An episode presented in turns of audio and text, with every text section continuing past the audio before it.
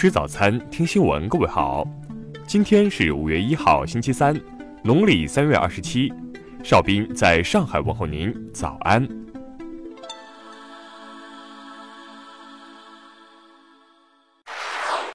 首先来关注头条消息：台北街头飘扬五星红旗，举旗民众高呼“打倒台独”。近日，一段来自台湾的视频火了。高举着五星红旗的台湾民众行走在台北街头，并与举着台独旗的独派分子在穿过街道时正面相遇。此时，有台民众高呼起“打倒台独”等口号，双方交错朝相反方向走去。令岛内绿营更心塞的是，台湾街头出现五星红旗的频率变高，真实存在。从西门町、台北幺零幺到总统府、立法院，都曾出现。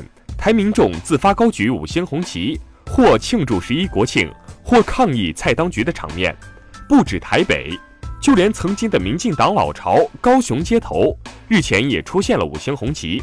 专家认为，台湾民众悬挂五星红旗，意味台湾岛内社会变化的态势，台胞对大陆好感度增加，对五星红旗感到亲切。这样的发展在民进党掌权时出现，可看出。台湾社会对民进党的批判和否定。听新闻早餐知天下大事。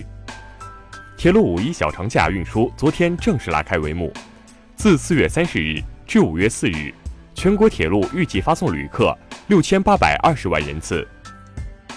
市场监管总局昨天出台征求意见稿，明确规定，网络交易经营者不得编造用户评价，不得删除用户不利评价。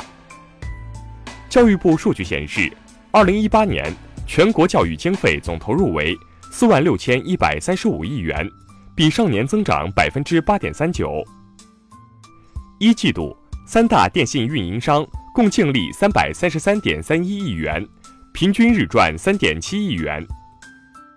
国有六大行一季度财报出炉，工商银行实现净利润八百二十点零五亿元，在国有六大行中最赚钱。北京时间四月三十号六时五十二分，中国在太原卫星发射中心用长征四号乙运载火箭成功发射天惠二号零一组卫星。国家药监局发布通知，要求网销化妆品必须提示不能代替药品，以提醒广大消费者防范化妆品消费风险。五一假期前一天，沪指终结六连阴。个股经过连续杀跌后普遍反弹，但分化比较严重，两市全天成交额不足五千亿元。下面来关注国际方面的消息。斯德哥尔摩国际和平研究所数据显示，二零一八年美国军费已达六千四百九十亿美元，是紧随其后的八国军费的总和。俄罗斯总统普京近日表示，乌克兰人和俄罗斯人是兄弟民族。如果拥有共同国籍，只会让双方受益。涉及美国二十二个州的麻疹疫情持续增加，专家指出，这不仅是公共卫生安全问题，更有可能拖累社会经济。日本防卫省或将改良地对舰导弹，以覆盖钓鱼岛群岛。专家表示，假想敌式思维无助于中日关系的稳定发展。近日，利比亚东部武装力量国民军坚称。掌握了一些文件和其他证据，证实土耳其支持恐怖组织伊斯兰国。印尼总统佐科近日表示，或将迁都加里曼丹省，主要原因是爪哇岛的人口已过度拥挤。波音 CEO 近日表示拒绝辞职，并称737 MAX 设计没有缺陷，造成事故的原因是飞行员操作不当。控制利比亚东部的国民军。与利比亚民族团结政府军队二十九号继续在首都迪利波里附近交战。据悉，此轮冲突已造成三百四十五人死亡。下面来关注社会民生方面的消息。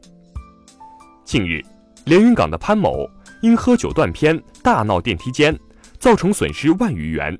目前，潘某因涉嫌寻衅滋事已被公安机关刑事拘留。离婚当天，男子黄某。在民政局门口持刀捅伤妻子，随后黄某被防城港警方控制。据悉，黄某与妻子离婚，原因系家暴。近日，四川乐山一位老人疑因打牌作弊，被牌友拿刀捅伤，经抢救无效，不幸身亡。目前，犯罪嫌疑人已被抓获归案。因受到儿子的长期折磨，重名七旬老人怒杀逆子，最终，老人因犯故意杀人罪被判处有期徒刑六年。